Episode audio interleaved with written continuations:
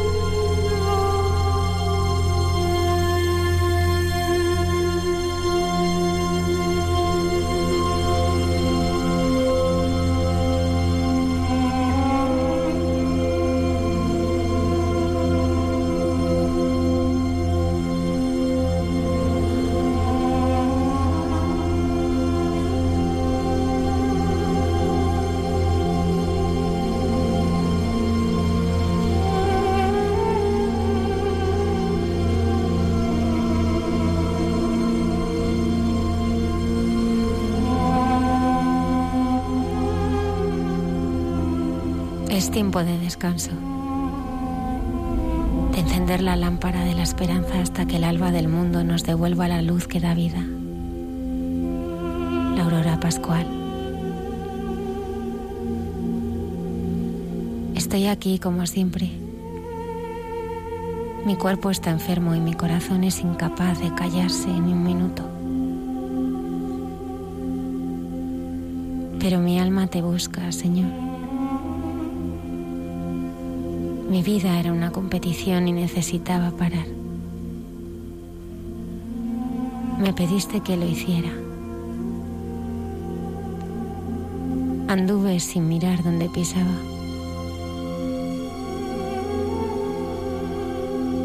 Nunca confié en el amor y ahora que sufro, tú me miras con misericordia para que aprenda a sufrir. Perdí la fe en la humanidad y me mostraste mi cruz. Me la mostraste para abrazarla.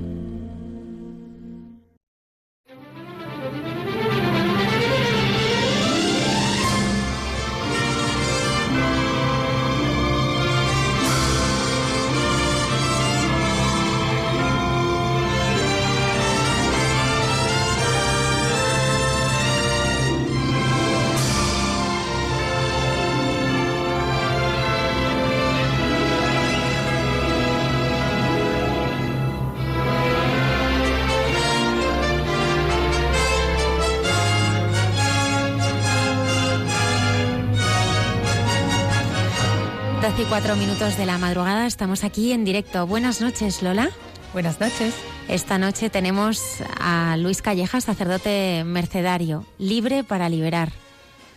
¿Quién te iba a decir a ti, eh, cuando querías ser un misionero que se marchara a África, que desde el 2003 estás acogiendo a, a niños del África subsahariana?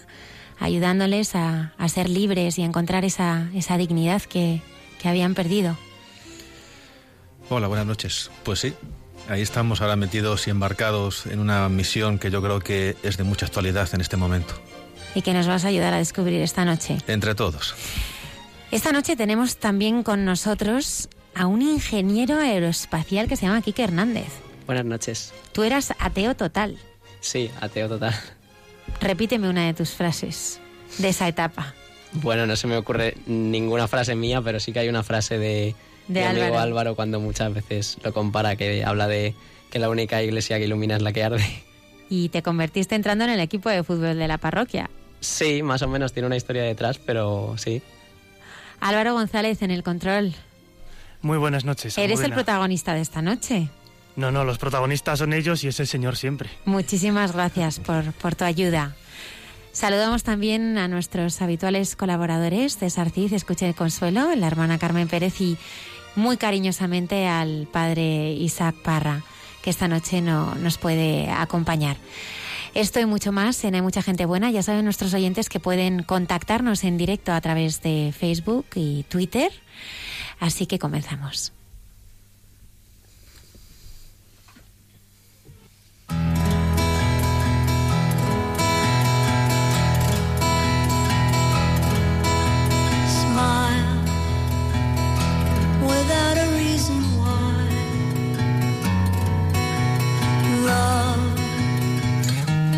As if you were a child.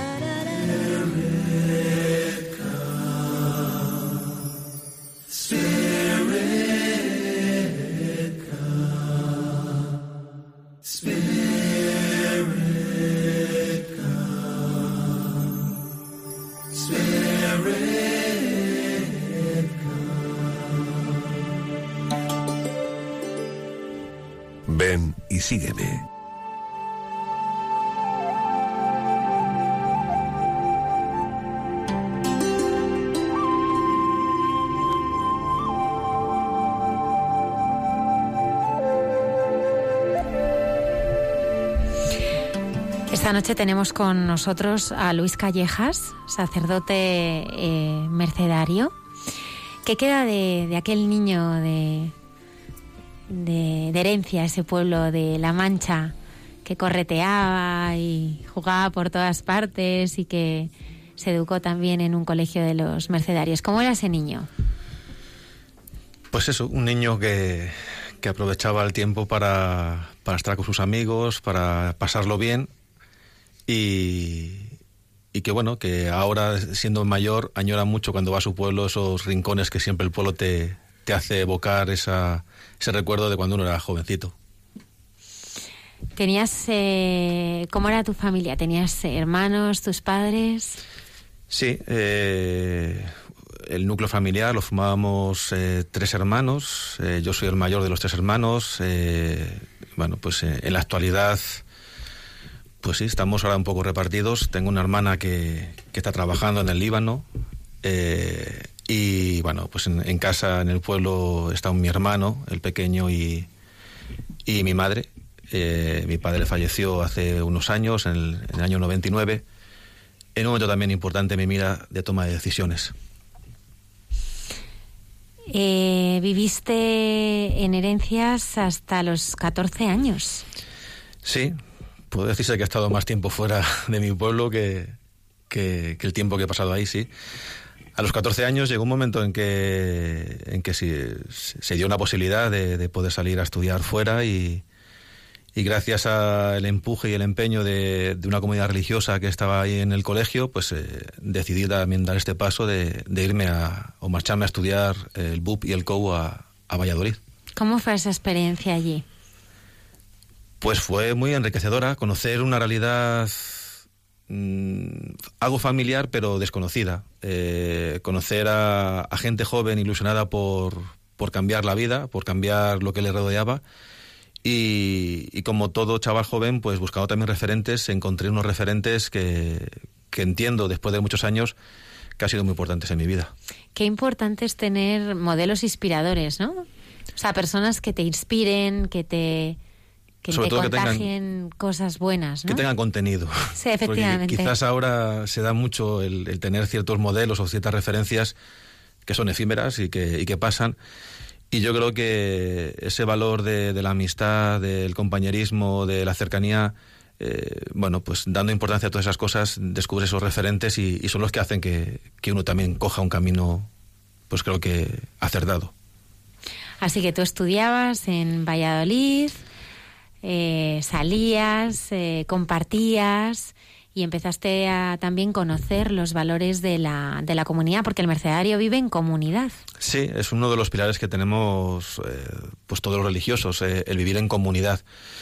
Y es cierto que al final uno comienza a dar vueltas a qué quiere hacer con su vida y, y se siente cómodo y a gusto en un, en un, lugar donde, bueno, pues en este momento estábamos eh, como postulantes en Valladolid cerca de 30, de 30 jóvenes, eh, cada uno también de, de, un sitio diferente y, y, bueno, con una ilusión también muy compartida de, de eso, de, de, de, construir algo juntos y donde fue una etapa muy importante en mi vida y, y, muy significativa. ¿Y a los 18 años entras en el noviciado? Pues sí, llega un momento en que hay que tomar decisiones en la vida y normalmente se vinculan las decisiones a, qué quieres estudiar, qué quieres enfocar tu vida y, llegó un momento en que los formadores que, teníamos en, Valladolid pues nos empezaron a plantear pues eso, qué queremos con nuestra vida, más allá de qué queremos estudiar, qué queremos ser de mayores.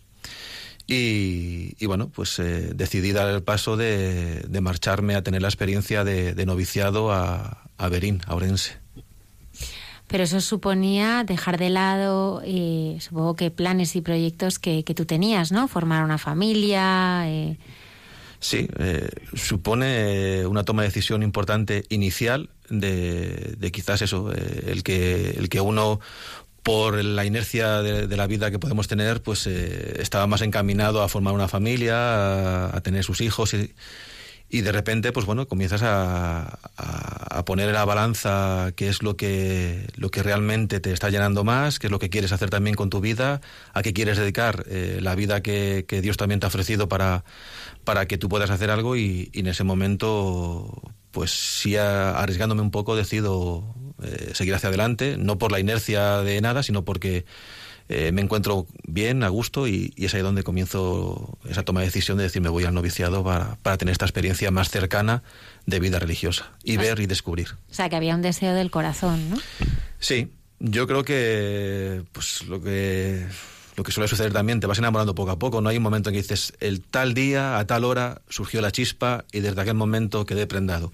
Yo creo que es un ir creciendo poco a poco y, y donde, como decíamos antes, las personas que te van rodeando son importantes. Y es ahí donde yo creo que en esa etapa de, ese año donde realmente descubrí que, que estaba llamado a, a ser religioso, a ser mercedario y, y eso, a, llevar a cabo ese lema de libre para liberar.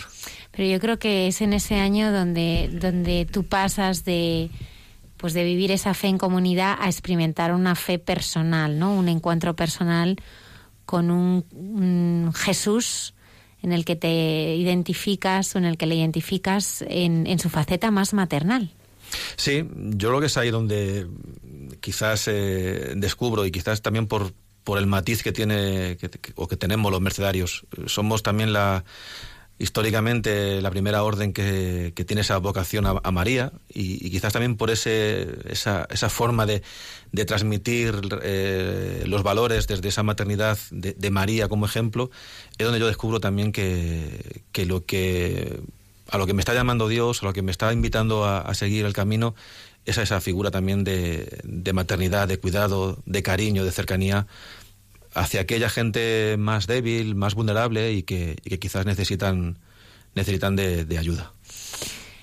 Y cuando estábamos preparando la entrevista me hablabas del, lema de los eh, mercedarios, ¿no? Me parece pues muy impactante. Libre para liberar. El concepto de libertad es, es tan distinto para cada ser humano, ¿no?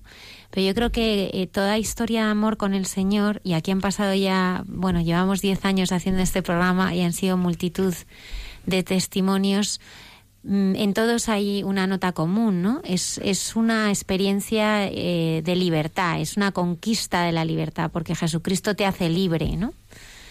¿Cómo, cómo has experimentado tú esa libertad que te ha hecho sentirte libre para poder entregar tu vida plenamente a los demás?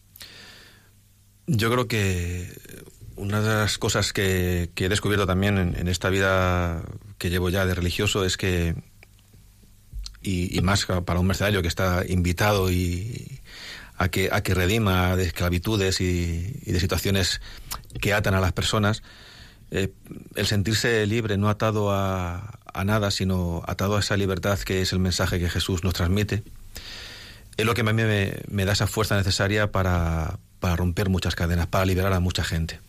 Es cierto que no se puede llegar a todo, que no somos Jesús y que quizás ahí donde encontramos nuestras limitaciones, pero somos el sumatorio de muchas personas que queremos hacer el bien.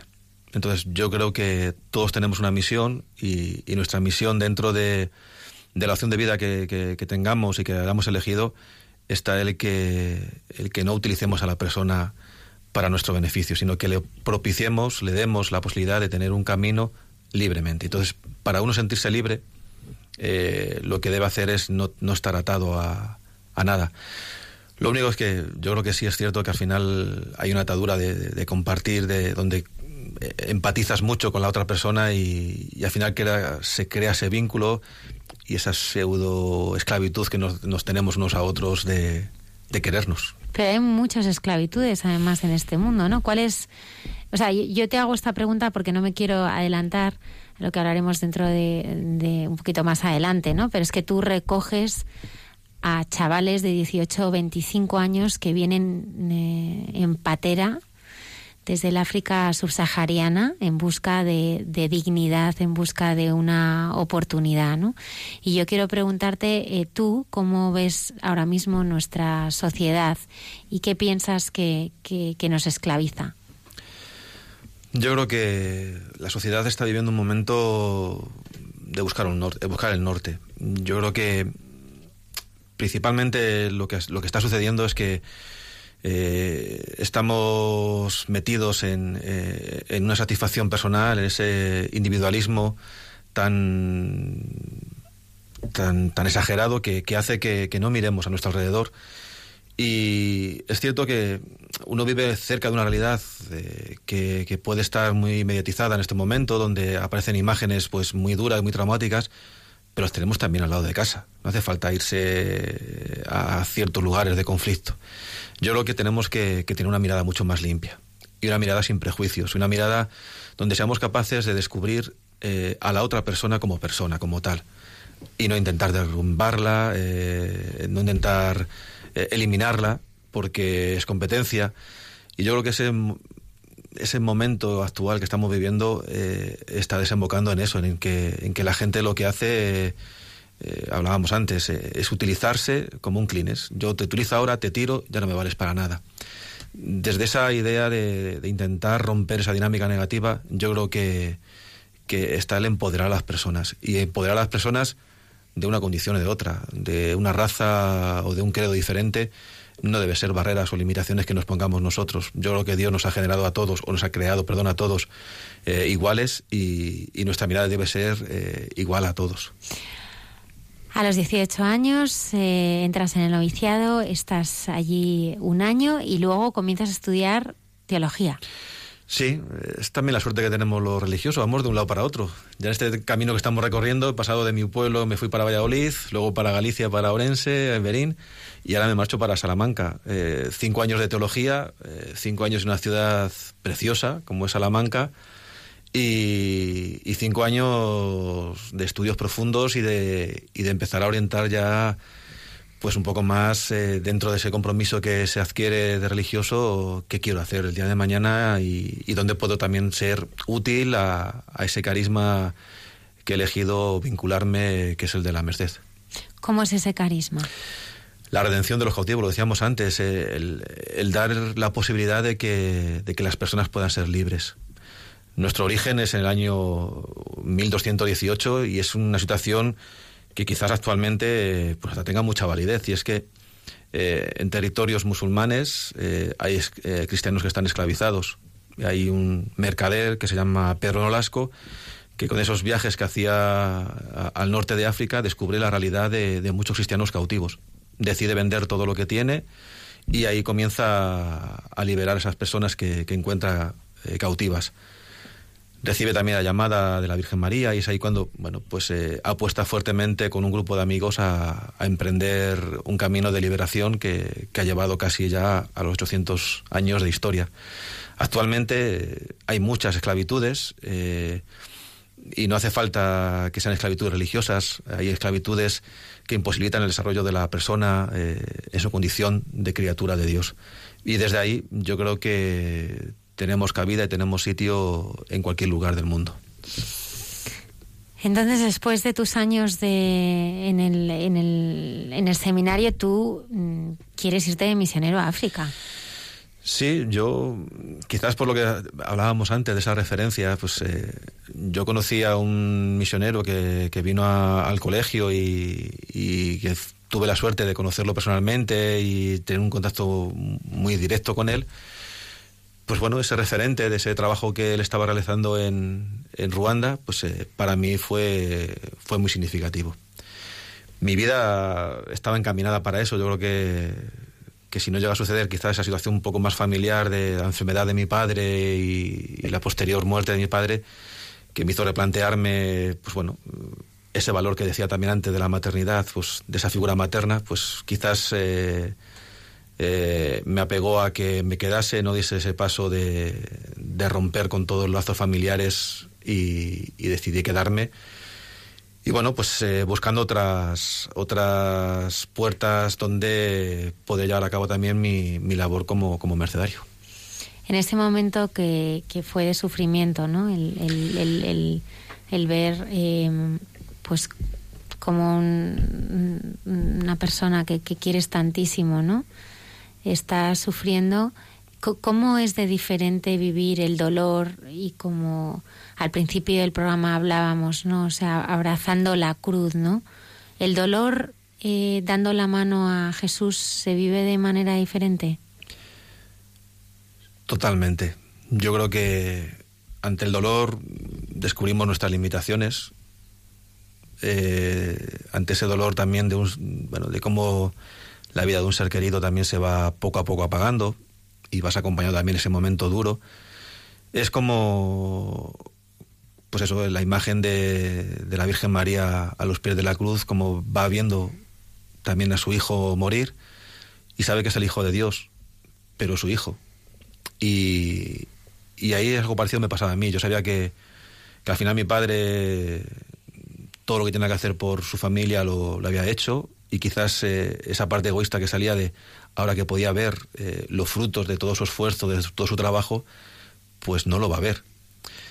Pero desde arriba, porque estoy convencido que está junto al padre, eh, ha ido viendo cómo, cómo ese fruto del amor con mi madre, pues sus hijos han ido creciendo, han ido desarrollando también su vida y la parte personal mía, pues como, bueno, pues mi camino también ha ido hacia adelante, eh, cómo me he sentido también realizado, cómo he dado también respuesta a esa llamada que, que Dios me ha hecho de, de, bueno, de ser también un instrumento y unas manos a su servicio para, para poder acercarme como, como él también, con su ejemplo, me, me enseñó desde, desde muy pequeño.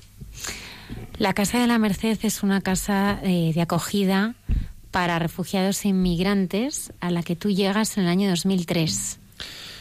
Sí, es una, un acercamiento ya de lleno. Ahí ya me, me, incorporo a pleno rendimiento. Es una, casa que para nosotros los mercedarios durante muchos años ha sido nuestra casa de referencia por lo que, por lo que ella ha significado como, como labor carismática. Es la primera casa que, surge en, España para acoger a, a menores no acompañados refugiados en el año 1987 desde la experiencia que teníamos los religiosos en, en, África en la gestión de campos de refugiados, nos plantean esa posibilidad ante una realidad nueva que estaba surgiendo en Madrid. Aparecían por la zona de, de la calle Pradillo, ahora hay unas estaciones deportivas, pero antes era una zona de, de campo, pues chabolas y, y, aparecieron menores no acompañados. Y, y esa realidad pues llamó mucho la atención y, decidimos los mercenarios eh, eh, bueno pues dar ese paso de, acoger a esos menores que estaban sin acompañamiento familiar que venían solos de lugares de conflicto. Y ahí comenzó la, la historia de esta casa que, que, es eso que es merced que es misericordia y que quiere ser un hogar para aquellas personas que se han ido acercando durante casi 30 años de historia que tiene Ahora mismo, eh, ¿cuál es la situación? Creo que tenéis a, niños, ¿no? Sus, bueno, 18 a 25 años, ¿no? Me gustaría saber eh, cómo, cómo llegan a España estos chavales. Pues quizás son esas historias reales que vemos por los medios de comunicación.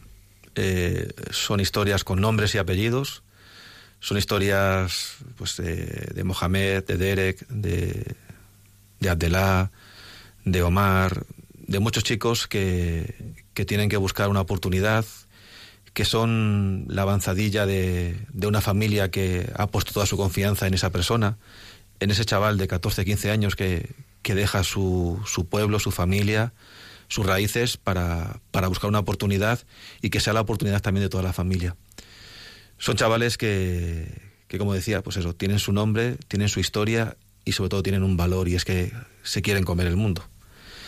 El problema es que la sociedad, la política, lo que ha ido generando es eh, barreras, divisiones, categorías entre, entre los seres humanos.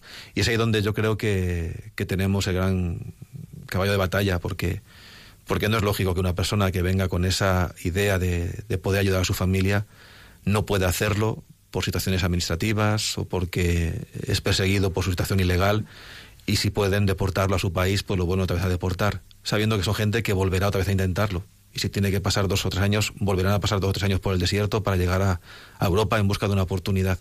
Y si tienen que volver a arriesgar su vida, la arriesgan una y otra vez. Hay chavales que han estado saltando la valla ocho y diez veces. Y aún así, eh, no les queda otra que, que seguir intentándolo para, para llegar a un sitio donde poder trabajar. Esas son las historias que al final pues convives. ¿Y cómo es la vida eh, y la convivencia con ellos en, en la casa? Bueno, pues, supongo que la primera barrera será el idioma, ¿no? Sí, pero al final no es una barrera. Yo creo que, que bueno, lo bueno es que es una familia y, y como ya son muchos años de, de, de, historia lo que tenemos en esta casa... Eh, ¿Cómo le recibís? Pues siempre hay alguien que, que nos sirve de puente, eh, siempre hay un compatriota, siempre hay un chaval que ha estado con nosotros que es el, el que, le, el que le invita también a, a vivir la experiencia que él ha vivido en esa casa. Yo creo que es un punto de partida importante el que, el que se sientan en un primer momento eh, arropados, que descubran que están en, uno- en su hogar, en su casa, en su, en su espacio de seguridad.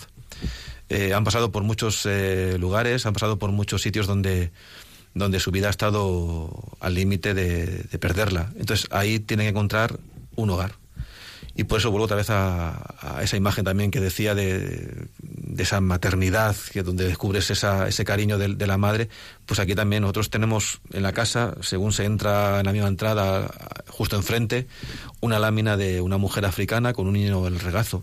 Eso quiere simbolizar también la casa. Es una casa acogedora que se encamina hacia unas chabolas, esa, esa imagen, y que, y que la casa quiere ser ese, ese lugar donde todos son importantes, son necesarios y todos suman. Encabezas una fundación que está trabajando por ayudar a refugiados e inmigrantes desde hace 30 años.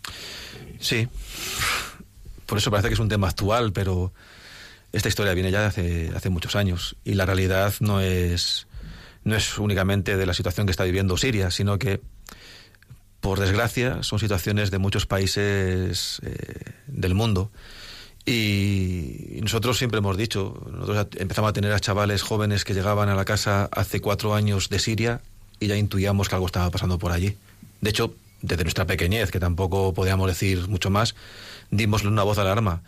Pero bueno, tuvo que suceder, suceder esa imagen dramática de un niño muerto en, en, la, en la playa para que realmente el mundo, la sociedad se diese cuenta que, algo estaba ocurriendo en, Siria y que había mucha gente que estaba saliendo de ese país porque estaba en guerra.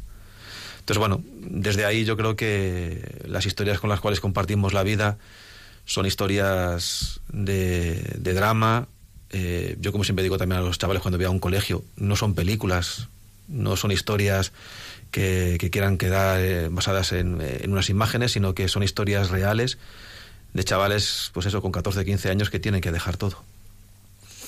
Incluso, claro, muchos de ellos mmm, tendrán su propia fe, ¿no? Que vosotros eh, ahí también eh, entiendo que respetáis y...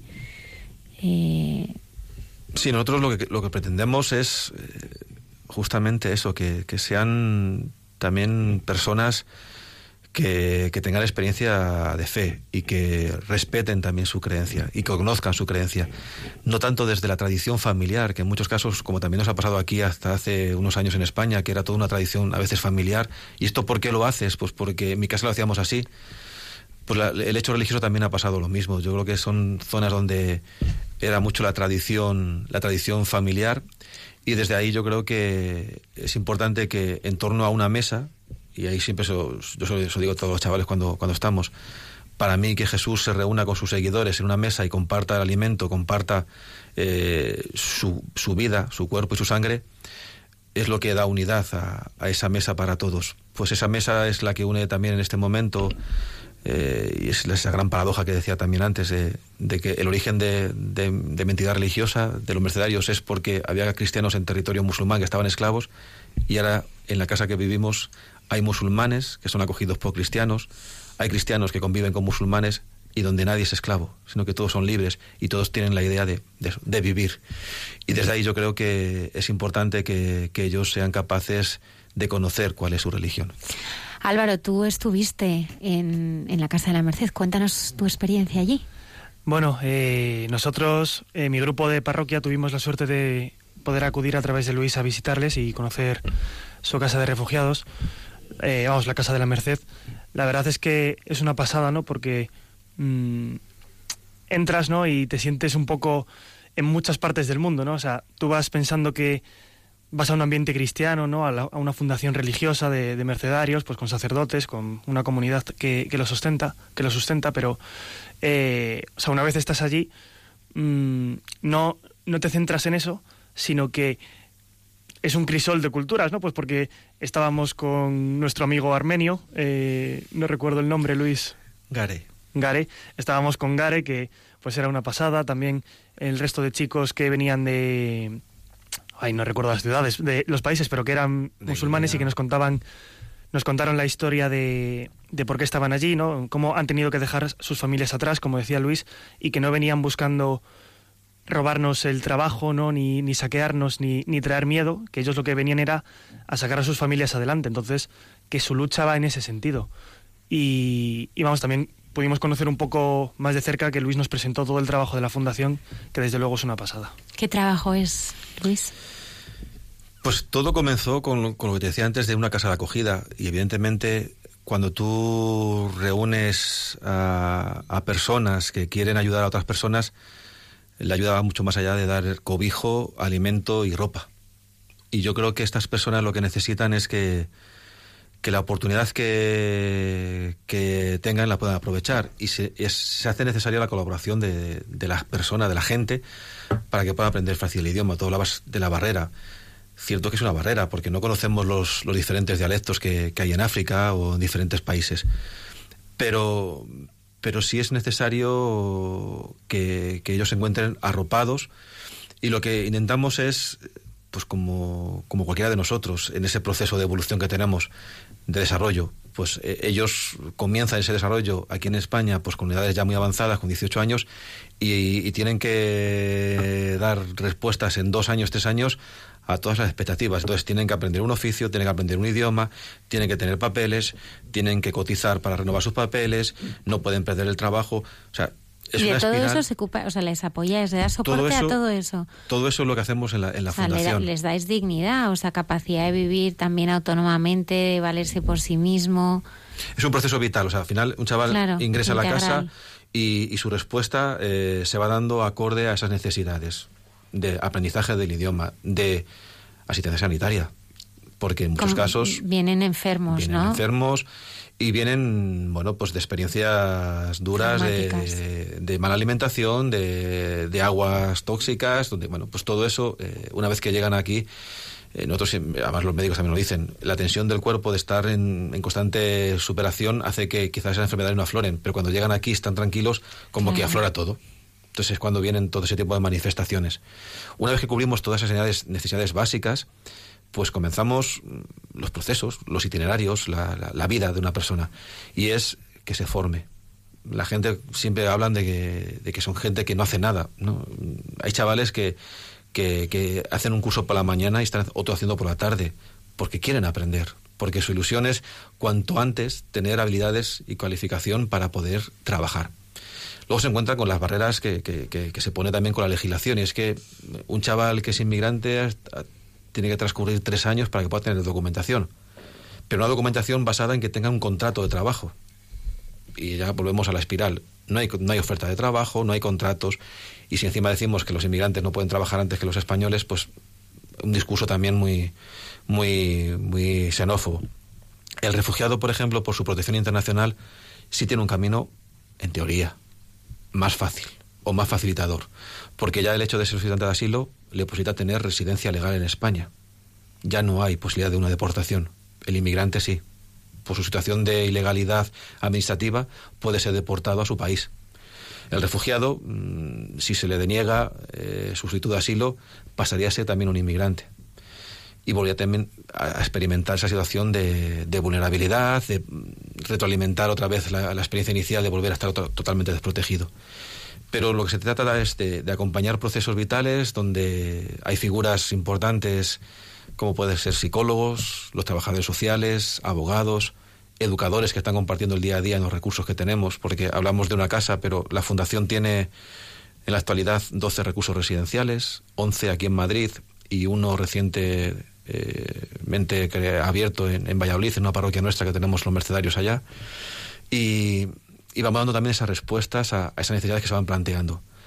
De hecho, hemos abierto también un recurso porque hay una necesidad que a día de hoy no se está dando respuesta y es que la situación traumática, difícil que viven muchos refugiados en esta franja de edad de 18 a 25 años, eh, hemos abierto un, un piso específico para trastorno de salud mental. También. No estamos, no estamos hablando de situaciones eh, psiquiátricas ni ingresos hospitalarios. Hablamos de prevenir todas esas situaciones. Sí, porque es gente que, o sea, yo entiendo que son personas que, que vienen muy con, Muy con dañadas. heridas y muy dañadas y con una situación a mí me conmovía, ¿no? Cuando me decías que efectivamente eh, que de- o sea, cómo debe ser para estos chavales dejar a su familia su familia además, eh, bueno, pues eh, con, con la esperanza que, que, que, este chaval llegue a España, que consiga, que tenga una oportunidad y que puedan, pueda también desde aquí ayudarles, ¿no? O sea, vienen con un desgarro y con un peso en el corazón tremendo. Tremendo. Y, por eso digo que es, muy, es, es- sencillo poderlo decirlo cuando lo has vivido, porque lo, lo vives y, ves como hay, hay noches que lloran, hay días que, que son tristezas porque, porque la melancolía está ahí, porque recuerdan que tuvieron que salir de sus países, dejar a su familia, y que cuando miraron para atrás, pues en algunos casos o bien mataron a su padre o mataron a su, toda su familia y no tienen a nadie. Y lo único que tienen es como suelen decir ellos, tenemos esta casa, os tenemos a vosotros. Y yo creo que al final eh, esa parte de, de que ellos encuentren un lugar, un hogar, una casa, una familia, pues es, es muy bonito. Qué importante esto que estás diciendo, ¿no? Yo, la verdad es que me he encontrado a tantas personas en mi vida que, que no tienen un hogar. Quizá tienen un hogar físico, ¿no? O material, ¿no? Pero no tienen un hogar. O sea, para mí mi hogar, pues, pues es el Señor, son las personas que quiero, o sea, quizá, pues lugares, ¿no? Eh, el corazón de Dios, el corazón del otro, donde, donde, bueno, no son, no son sitios físicos, ¿no? Pero qué importante para el ser humano es encontrar un, un hogar donde ser uno mismo y, y donde poder ser libre, ¿no? Por eso, pues, es tan bonito esto que dices, ¿no? Que estos chavales encuentran su hogar, ¿no? En, en vuestra casa. Y hacen del hogar ellos. O sea, al final nosotros podemos el espacio, pero el que da ese calor humano lo hacen ellos. Yo creo que aquí ellos son los verdaderos protagonistas de toda esta historia y, y uno pone en ese camino pues eh, un vaso de agua para que no desfallezcan, pero los verdaderos protagonistas son ellos y son los que los que realmente, bueno, pues yo estoy, estoy ahora poniendo la voz, eh, lo, que decía antes, en las historias y las personas que con las cuales convivo, pero son ellos los que realmente dan sentido a que todo esto todo esto esté. Ojalá no, no tuviese que estar, porque no se necesitase ningún tipo de entidad o fundación que tuviese a cabo esta labor, porque quiere decir que el mundo ha cambiado. Pero el hecho de que esté así estructurado y este modelo de sociedad sea así, eh, hace que estas personas sean unos valientes. Nosotros siempre decimos, unos valientes. Oye, Luis, me gustaría que contaras eh, para aquellas personas que nos están escuchando, eh, decíamos eh, antes eh, eh, sobre la importancia de las cosas sencillas, ¿no? Que son las que realmente te hacen feliz, ¿no? Yo creo que, que las personas cuanto más libres somos, pues nos hacen felices cosas más sencillas, ¿no? Y más pequeñas, ¿no?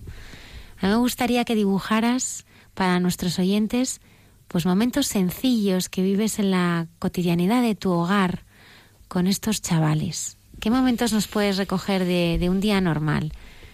Pues momentos que, bueno, Hombre, evidentemente, eh, el momento de, de cuando te levantas por la mañana, yo imagino que esto, esto será muy parecido a los padres de familia cuando van a despertar a sus hijos. ¿cómo es? Y, y tú te acercas por una habitación, claro, son habitaciones más numerosas. Aquí no son- es una familia muy numerosa también esta, pero cuando vas a una habitación y, y llamas y preguntas y ves pues que eh, el responsable se ha, se ha marchado ya porque se es responsable con el horario y dices, se ha ido a clase, no hay, no hay ningún tipo de problema, se ha marchado bien". Hablas del, del, del chaval responsable, Claro, del ¿no? chaval el que, se ha levantado por la que se ha mañana levantado prontísimo y que no tiene ningún problema, que no se le pegan las sábanas. Y luego están los otros que son remolones, que se le pegan las sábanas y que, como todo nos ha pasado, nos damos vueltas. Oye, que estoy mal, es que me duele esto, me duele lo otro. Pero hasta ves que estas, ese tipo de cosas son universales. Que eso sucede en todos lados. Que la edad del pavo general. Y que la sonrisa mañanera rompe el que tú te puedas enfadar porque un chaval se encuentra, pues eso, perezoso y no quiere levantarse, pues es que el gesto de, bueno, de estar bien lo tienes ahí. Eh, yo creo que comenzar con esa sonrisa, ese gesto de, de alegría, eh, es lo que se caracteriza también estos chicos. Yo creo que tienen muchas ganas de, vivir, pero sobre todo porque, porque lo que han vivido ha sido muy duro. Y, y para ellos, en algunos casos lo han dicho, cada día es una oportunidad. Y esa oportunidad que, que Dios les ha dado también a ellos y que, bueno, pues que ellos quieren aprovechar, a veces se ve truncada. Y luego, pues gestos, gestos de... El otro día cuando Álvaro estuvo ahí en la casa, pues un poco lo que decían los chicos después cuando se marcharon, era que, qué alegría, que alguien se acerque también a su casa.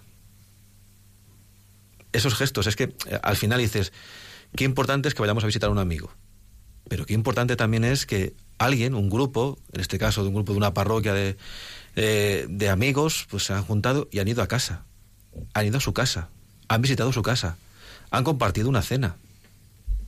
Y eso al final yo creo que es el valor de, eso, de la acogida, de que todos nos sentimos iguales, de que, de que no hace falta hacer una gran fiesta, ni montar un espectáculo, ni irse a un lugar, un local grandísimo, no. Pues una casa, en un comedor grande más o menos, nos hemos juntado pues veintitantas personas, pues veintitantas personas. Un poquito más juntos, un poquito más juntos, no pasa nada. Si al final lo que se trata es compartir. En esa sencillez de estar pegaditos todos, pues hemos estado disfrutando de ese día. Luis, ¿qué dificultades encuentran estos chicos? Porque claro, están con vosotros, pero ahora mismo estabas comentando, ¿no? Se levantan por la mañana y ya van a su trabajo, ¿no? ¿Qué dificultades se encuentran cuando estos chicos ya salen al mundo real? ¿Con qué se encuentran? Porque si es difícil para, bueno, pues muchas personas también que tienen que enfrentarse con su día a día y que, bueno, pues viven en España, son españoles, conocen el idioma, pues cuánto más para personas que, que, bueno, que vienen sin nada, ¿no? Sin nada y que han dejado todo lo que quieren en, en su país de origen. Yo creo que ellos tienen quizás ese, ese dedo acusador constantemente por su condición de, de color de la piel o de inmigrante. Ellos muchas veces siempre dicen que, que la gente de España es muy acogedora y que no sienten rechazo. Pero sí es cierto que eh, en la otra parte que te puedes situar, cuando observas a la, a la gente como cómo va actuando en el metro o por la acera, cómo hacen ciertos gestos, intuyes como que hay un, rechazo. Aunque ellos no lo perciben así, no quieren tampoco percibirlo así. Pero yo creo que eh, la sociedad eh, tiene que conocerle esta realidad. Yo creo que cuando uno conoce, se acerca a una realidad, quizás se hace otra composición de lo que es eh, las personas con las cuales antes le decían que los refugiados e inmigrantes eran así. Yo siempre pongo el ejemplo de también de una experiencia familiar. Yo la primera vez que fui a mi casa, mi abuelo, eh, con 84 años, eh, estaba con un miedo atroz. Yo fui con ocho chicos a mi casa, de repente los chicos en la llegaban, subían para la habitación a un cuarto de baño, bajaban a un sitio, a otro, y decía él, que van a robar, que van a coger, que van a... Bueno, pues todo ese desconocimiento, y él sabía dónde estaba yo, y sabía lo que estaba haciendo. Pero de repente vio a ocho chavales en casa. Y ya le, le trastocó todo. Pues ese día que comimos en casa fue para él también un proceso de conocimiento a estas personas. La siguiente vez que fui, repitieron tres nada más de los que había ido la primera vez. Llegué a casa y le pregunté a mi madre, ¿dónde está el abuelito? ¿Dónde se ha ido? Dice, ¿dónde está? Lleva tres días comprando magdalenas, chocolates, comprando de todo para los chicos. Pues ese día consiguió que todos, como eran cuando hacíamos nosotros tres de pequeños con él, nos sentásemos alrededor suyo contando historias de cuando él era joven. Y ahí con su garrotica iba explicando las cosas y todos al irse le dijeron, bueno abuelo, hasta la siguiente vez. Se le cayó la baba. ¿Cómo cambió esa persona de una visita a la otra? Conociendo la realidad. Yo creo que lo que nos ocurre, y esto lo podemos trasladar a la cárcel, a las personas privadas de libertad. Dices, en la cárcel está lo peor de la sociedad. No, vete a la cárcel. Hay gente que necesita también de esa visita. Entonces no podemos poner la etiqueta de que son así o son así. Conozcamos a las personas. Cada persona tenemos nuestra historia y hemos cometido errores como cometemos todos, pero nos merecemos también una oportunidad, una oportunidad de conocernos. Y yo creo que es importante, y siempre lo decimos, que nuestras casas están abiertas a, que todo el mundo que quiera visitarlas puede ir a visitarlas y conocer. Y los chavales están deseando romper también esas barreras. Por eso decía que el ejemplo es este, el más sencillo, cuando estuvo Álvaro con el grupo agradecieron que estuviesen ahí en su casa, que viniese gente. Porque es eso, es una casa abierta al mundo. Porque entra mucha gente. Que entre también gente española, para que vea que es una vida normal. Luis, ¿se merece la pena dar la vida por Cristo? Muchísimo. Y yo creo que... ¿A ti qué te mueve? Porque ya llevas... Ya llevas tiempo.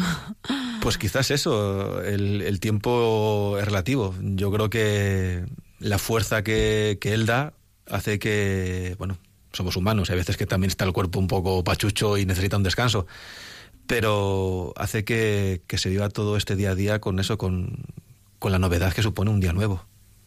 Viendo su rostro en estos chavales, ¿no? Es que yo creo que ahí es donde está encarnado todo. O sea, yo, una de mis, de mis mayores reflexiones es que el Via Crucis de Cristo, en muchos casos lo traslado a, a las personas con las cuales estoy viviendo. Claro. Igual no han tenido 14 estaciones, ni 13, ni 12, ni 10. Igual han sido 500 estaciones. Pero descubres cómo, cómo existe esa resurrección, cómo existe después de todo ese momento duro, malo, amargo, dolor, sufrimiento, existe una resurrección. Y yo creo que es, eh, es lo bonito, es la parte buena que me toca vivir con esos chavales con los cuales estoy. Hay otros que no llegan a tener esa, ese momento de resurrección. Entonces yo desde ahí creo que el tiempo que, que se pueda tener y estar con ellos eh, es una oportunidad eh, que no se puede, vamos, cambiar por nada. Luis Calleja, sacerdote mercedario, pensó que se iba a África de misionero, pero se quedó en la casa de la Merced acogiendo a refugiados e inmigrantes de 18 a 25 años, ayudándoles. Lola. Eh, yo te quería preguntar dos cosas. La primera es, eh, ¿se dan casos de conversiones al cristianismo en algunos de los chicos? Y la segunda es, eh, eh, supongo que dará mucha satisfacción, o sea, los chicos cuando ya se van de la casa, ¿se han dado casos que hayan vuelto a veros y a contaros cómo les ha ido? La primera no conozco ningún caso. Lo que sí, vuelvo a recordar lo que, lo que dije, dije antes. Yo sí creo que es un valor importante que cada uno de ellos conozcan su religión. Y si un, un chaval es musulmán, que sea musulmán. Y que sea buen musulmán.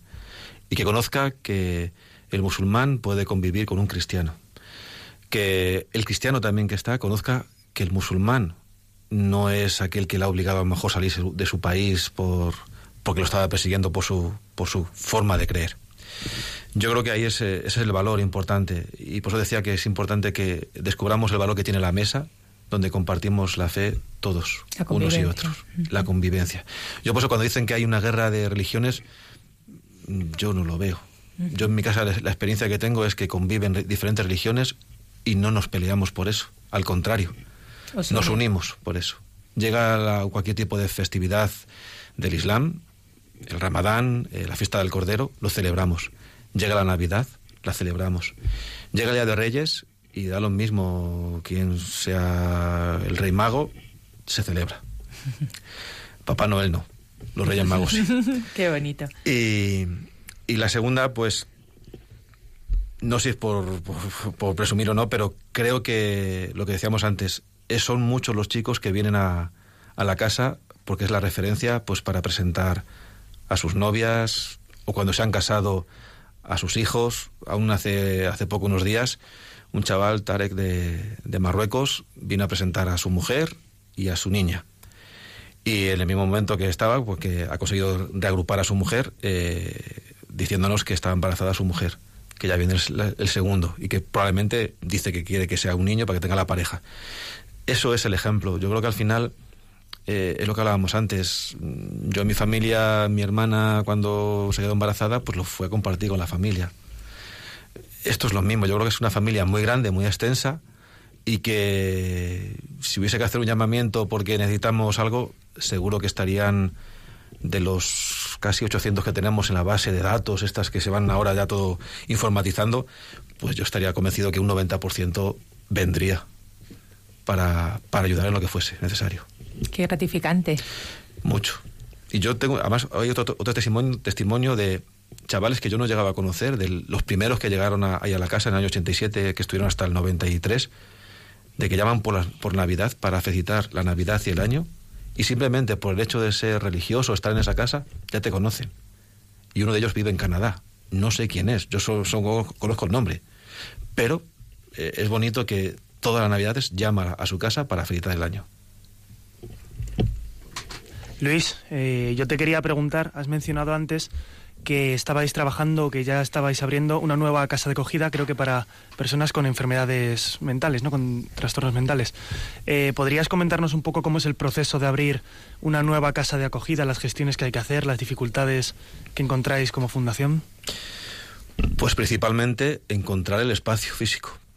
hemos pasado en España, y esto sí es cierto que en los últimos dos años, o año y pico, de una solidaridad, de decir a la gente, yo ofrezco mi casa, mi vivienda para lo que sea necesario para los refugiados, a no dar ninguna posibilidad a que entidades religiosas o sociales podamos disponer de un espacio para, para abrir un recurso.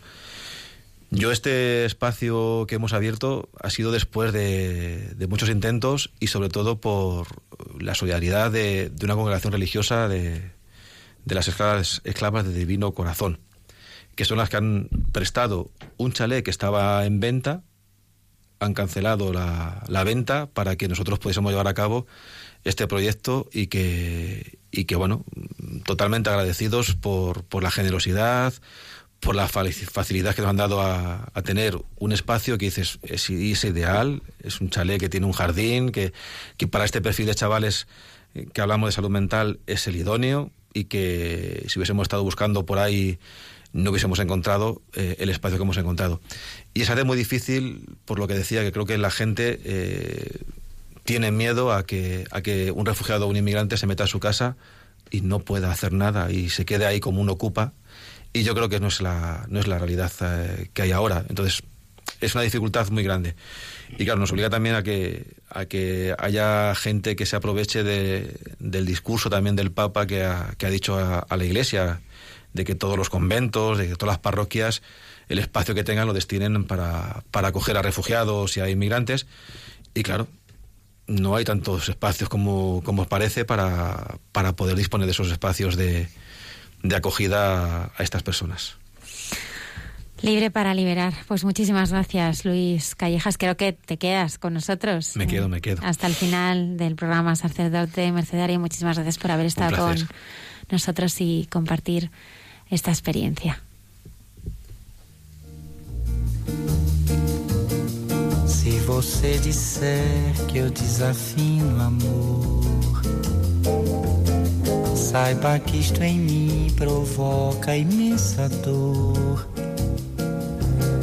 Só privilegiados têm ouvido igual ao seu. Eu possuo apenas o que Deus me deu. Se você insiste em classificar meu comportamento diante musical, eu mesmo mentindo devo argumentar que isto é bossa nova, que isto é muito natural. Que você não sabe nem sequer pressente é que os desafinados também têm coração.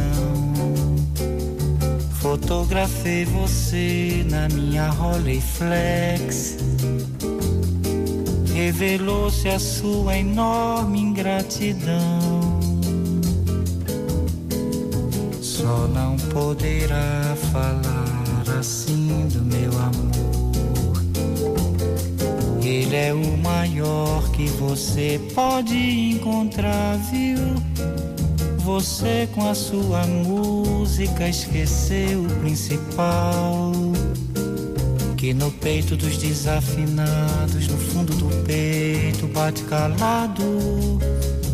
No peito dos desafinados também bate um coração. Thank you.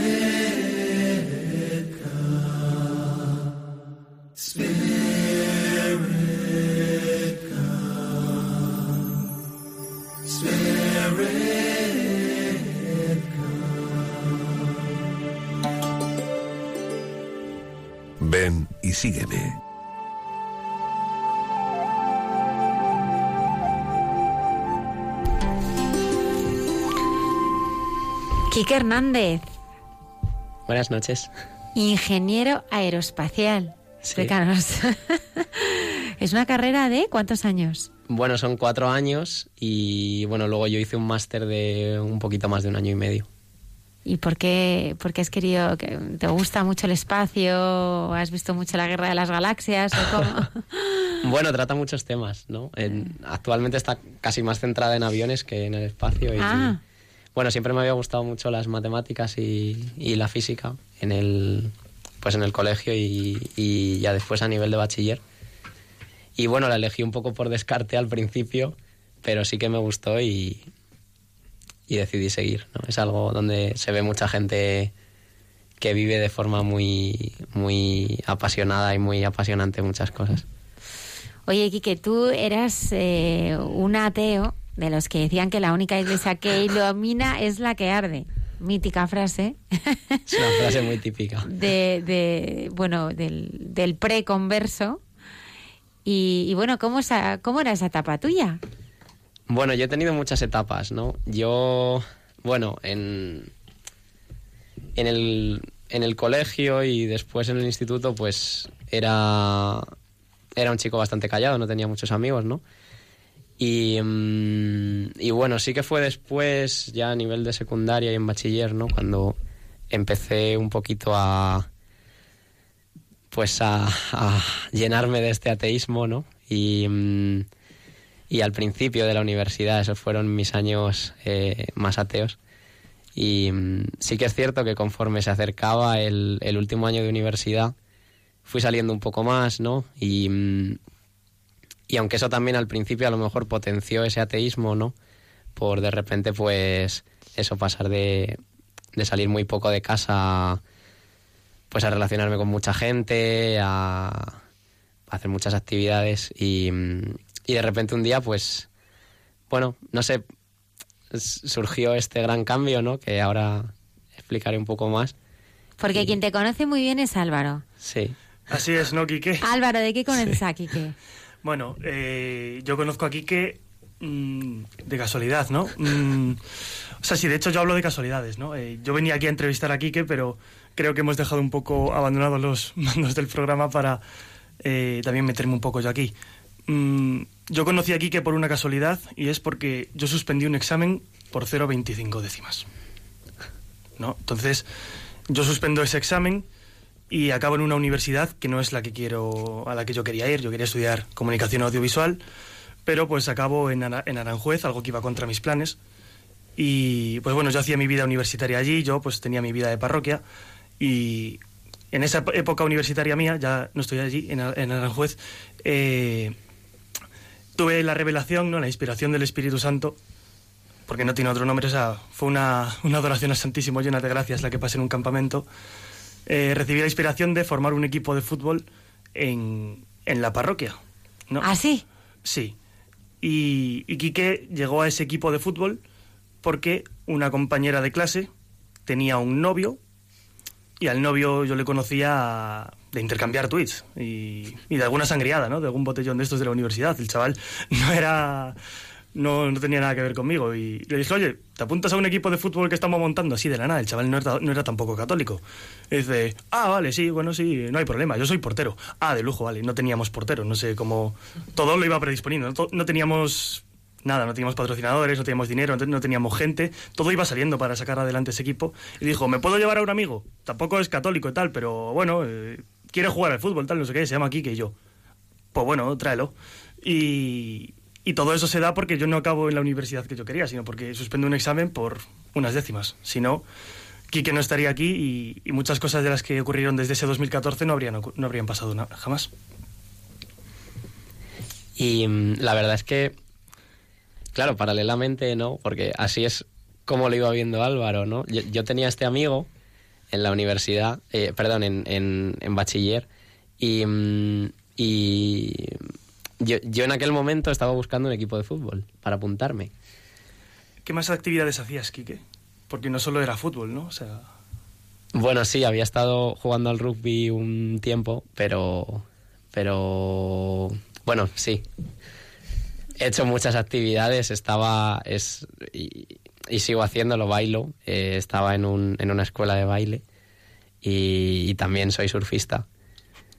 Y, mm, y bueno, eh, o sea, me gusta mucho hacer muchas actividades, ¿no? Aprendí a tocar la guitarra eléctrica y por alguna razón decidí que quería incorporar el fútbol en, en esa frenética cantidad de, de- de actividades Oye, extraescolares. Quique, porque tú entonces, ¿de qué te, te alimentabas? ¿Qué cosas te hacían feliz? Entonces, el deporte, salir... ¿Qué, qué era lo que alimentaba tu, tu vida? Claro, en aquel momento, eh, bueno, ya había pasado eso por mi época, ¿no? De no salir mucho, no tenía muchos amigos. O sea, básicamente, inicialmente lo único que me movía era aprobar el siguiente examen. Ah, sí. Era, la verdad es que mi vida, mm, ahora viéndolo, ¿no? En, en retrospectiva, pienso, "Uf, ¿por qué vivía yo, no? O sea, es chungo. Y, y, mm, y bueno, después, pues eso, empecé a surfear, que fue un poco el, el despertar. Y empecé, pues eso, a hacer muchas actividades, ¿no? Pero al final, es eso, al final, pues corría y bueno, pues, o sea, ninguna de ellas es algo que pueda dar sentido a tu vida. Es algo que, que si se lo tienes que explicar a alguien, tienes un motivo para, para levantarte ese día, ¿no?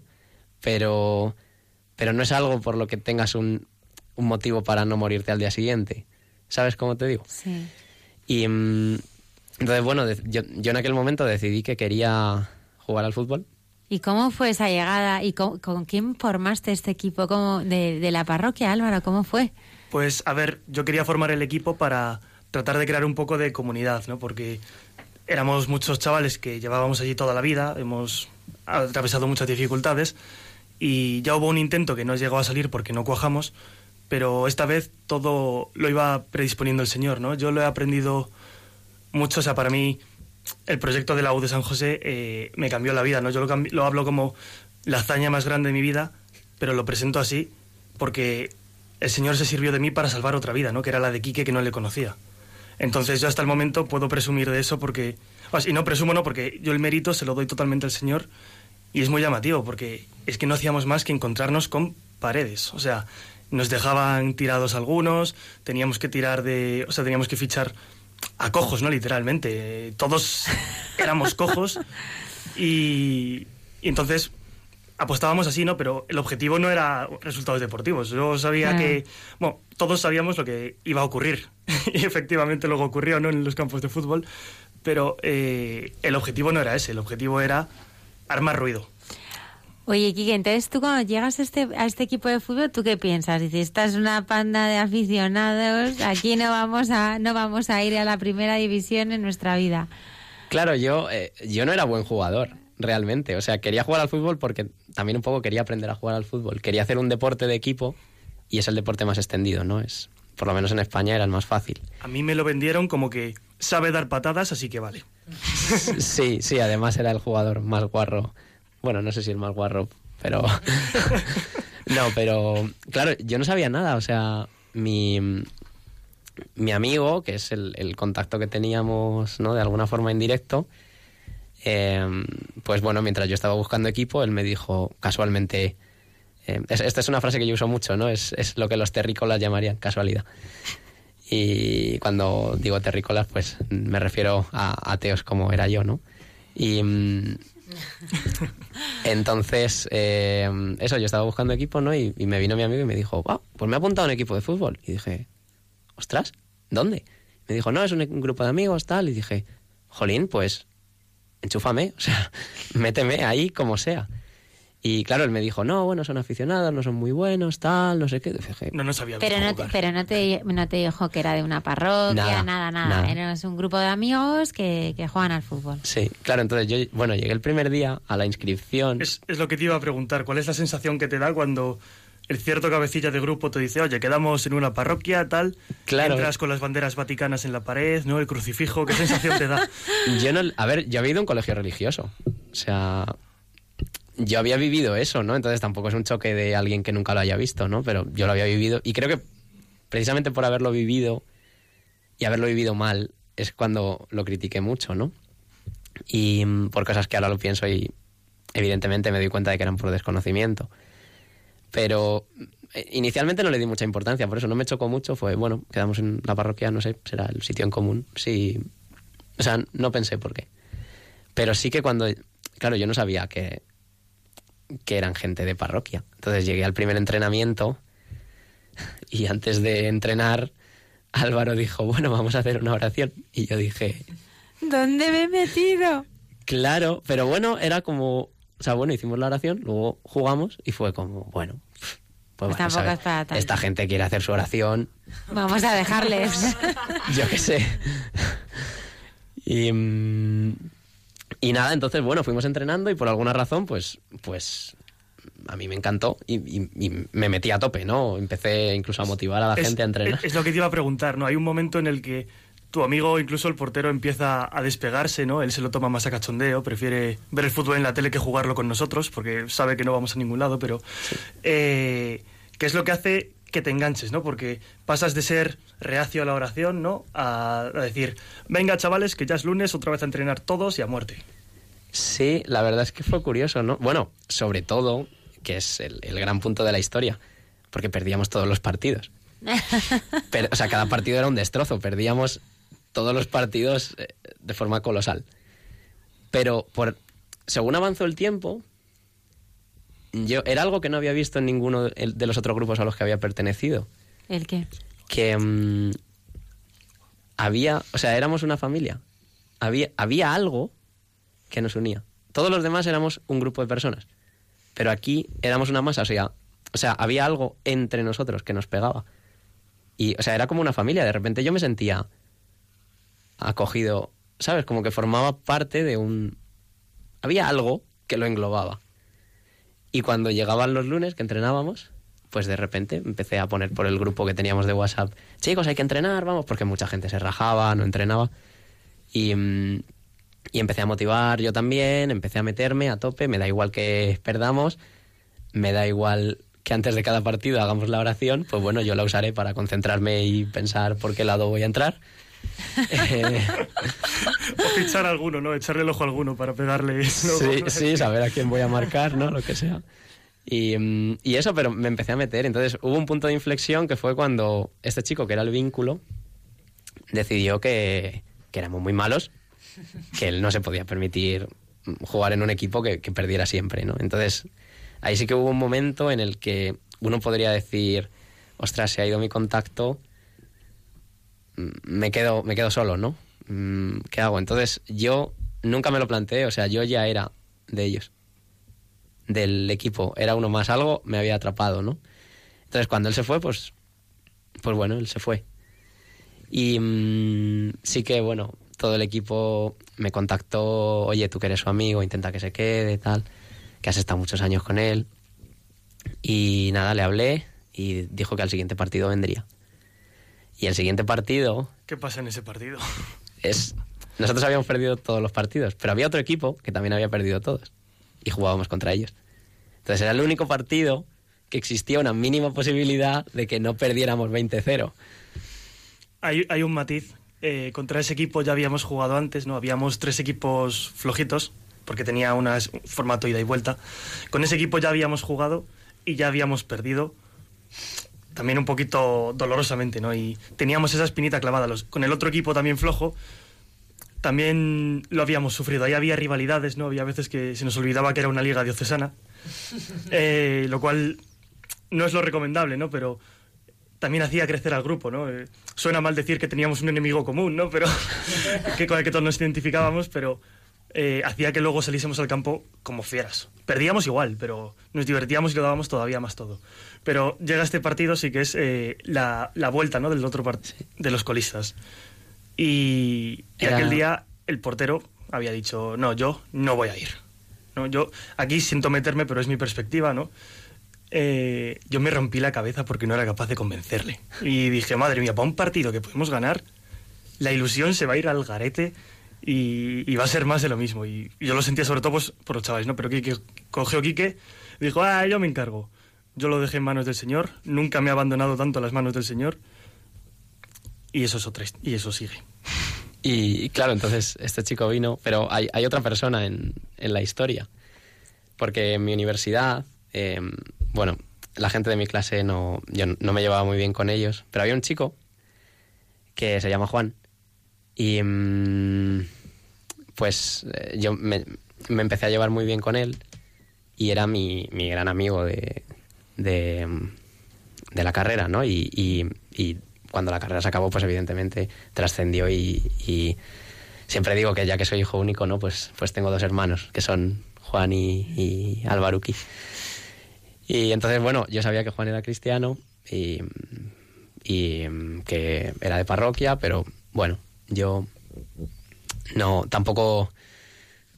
Él me lo contaba y vale, no lo compartía, pero no tenía problema. Entonces él siempre me decía, Jolín, tío, tienes un equipo de fútbol, ¿por qué no me invitas a jugar un partido con vosotros, ya que sois tan malos? a ver si puedo hacer algo. Entonces llegó este partido y le dije, oye, ¿por qué no te vienes tal? Y coincidió que podía y vino. Y la cosa es que en mí ya se había dado un cambio, porque mm, unos meses antes yo ya había empezado a pensar, sobre todo hablándolo con, con Juan, porque con Álvaro todavía no tenía esa confianza, esa profundidad. ¿no? Yo le decía, es que me, falta algo, ¿no? O sea, él, él me contaba sus, sus cosas de su vida, ¿no? De la parroquia, de tal, voy a la parroquia, y yo decía, jolín, esto tiene, no sé, algo tiene que haber. Y yo sentía, lo decíamos, ¿no? Decíamos que el, el pilar emocional, espiritual, sobre todo espiritual, eh, yo decía, es que ese pilar, o sea, lo tengo suspenso, pero, pero de, de, de asignatura imposible, ¿no? Y, y empecé, fue un momento en el que yo no, no conocía el cristianismo, ¿no? Y empecé a, decidí que, que quería formarme en ese sentido, ¿no? Empecé a leer, pues, o sea, para que os hagáis una idea, empecé a leer literatura india, empecé a buscar cosas de psicología un poco aplicada, em, temas emocionales, espirituales muy...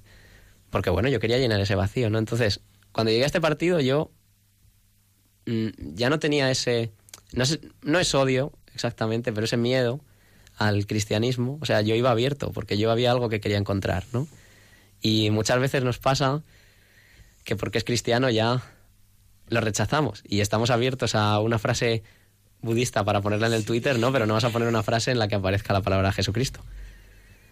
Y entonces, bueno, pues llegamos a este partido, eh, llegó el portero, llegó Álvaro, llegó mi amigo, llegué yo. Y, y este partido lo cambió todo. Eh, antes del partido, bueno, yo que ya estaba metido en el equipo a muerte, eh, me había preparado una charla técnica en el vestuario. Álvaro que se había preparado otra, ninguno sabíamos que el otro la tenía, eh, él dio su charla, yo di la mía y, y- y salimos, o sea, solo podía pasar una cosa ese día, ¿no? Entonces salimos a jugar y, y, y marqué un gol. y era, era quizá el, el- no sé, ¿cuántos goles llevaríamos? A lo mejor llevábamos otro. A lo mejor llevábamos en toda la liga tres goles, a lo mejor Sí. en 12 partidos. Bueno, marqué un gol. Bueno, aquello fue. Me subí encima de Juan como Yoda encima de Luke Skywalker. fue, fue algo increíble, ¿no? Y, mm, y aguantamos todo el partido. eh, marcó Juan también. eh, y ganamos 3-1, me parece. 3-2. Ganamos 4-2. 4-2. Sí, de hecho marcó Juan el último gol, que fue, Sí. madre mía, eres el jugador perfecto, un partido con nosotros y una victoria. Te queremos aquí siempre. Sí. Y bueno, pues está, te, te puedes imaginar cómo estábamos, ¿no? De, "Buah, hemos ganado un partido, eh, es increíble, la vida es genial, todos son colorines, tal, tal, tal, tal. Y en estas vino Alvaruki, estábamos Juan y yo allí con todos los demás. Recogiendo vuestras mochilas ya. Sí. Y nos dijo, chicos, bueno, solo una cosa. Eh, Es el último día para... eh, o sea, hoy se cierra el plazo para apuntarse a una peregrinación a Javier. Por si queréis. Y claro, yo... Sí, sí, sí, sí, sí, vamos, vamos, vamos. A donde sea, a donde O sea, sea. si, si me hubiera dicho que si me iba a la guerra, me había ido. Me- o sea, me, me- me daba igual. Y mm, claro, y Juan me dijo que, o sea, él dijo que también, todo el mundo no tuvimos problema, ¿no? Claro, ¿qué pasa? Que Juan, eh, dos meses después, se iba a vivir a Dubái. Y entonces, pues, dijo, después en frío, dijo, a ver, eh, me voy en dos meses o quizá un mes y medio. mm, quiero estar con mi familia. Que sí, que está muy bien, pero es un fin de semana entero, que es cuando puedo ver a mis padres, puedo estar con gente, ¿no? Entonces, él a mí me dijo que no sabía lo que iba a hacer. Pero tú te animaste. Claro, él a mí me dijo eso, pero por detrás le dijo a Álvaro que no iba a ir. Entonces yo dije, cuando yo evidentemente me frié, dije, ¿qué he hecho? O sea, fue muy... ¿A qué me he apuntado? Y, mm, y evidentemente pensé, no voy a ir. No voy a ir, o sea, se ha acabado. Y, mm, y claro, lo hablé con Juan y él me dijo que no sabía si iba a ir y pensé, bueno, si va, voy. Esas son las cosas que luego te callas, ¿no? Tú estás aquí todo viva la pepa, viva la pepa, y por detrás nos quieres dejar tirados. bueno, luego uno llega a casa, ¿no? Sobre todo como era yo en aquel entonces, y, mm, y pensé, si, si Juan va, pues, pues voy, porque no le voy a dejar solo con un montón de gente. ¿Y cómo fue tu experiencia en Javier? Y- Albaruki fue, ¿no? Sí, Albaruki fue. Sí, lo que pasa es que, o sea, previamente yo cuando había dicho si me apuntaba o no me apuntaba, sentí una cosa que no había sentido nunca. Y siempre me gusta contarlo, ¿no? Porque eso, yo dije, bueno, si él va a ver qué hace, tal, a ver qué hace el resto. Y de repente sentí una sensación. La, la tengo que comparar con cuando tienes sed. O sea, tú tienes sed y y bebes agua, no lo piensas, ¿no? Entonces yo tenía como sed de apuntarme. No sé por qué, tenía que apuntarme. Ni siquiera es que le hubiera sentido, que, que sentía que me tenía que apuntar. No, es como cuando tienes sed, era lo más normal. Algo, o sea, algo se metió dentro de mí y me hizo, ting, me empujó y me apunté. Y, mm, y yo a esa peregrinación ya iba abierto totalmente. De hecho, en- al principio en el autobús que nos presentábamos todos, es lo que dije, ¿no? Que, que iba a dejarme sorprender. Sí, es lo que te iba a preguntar. ¿Cómo es la sensación de subir al autobús? Si ya antes te habías ido con los... Es una expresión que a mí me gusta usar mucho, ¿no? Con los que apestaban a incienso, ¿no? De tanto que estaban en la parroquia los del fútbol. Si ya soportabas a, a 12 personas, ¿cómo es meterte en un autobús con 50?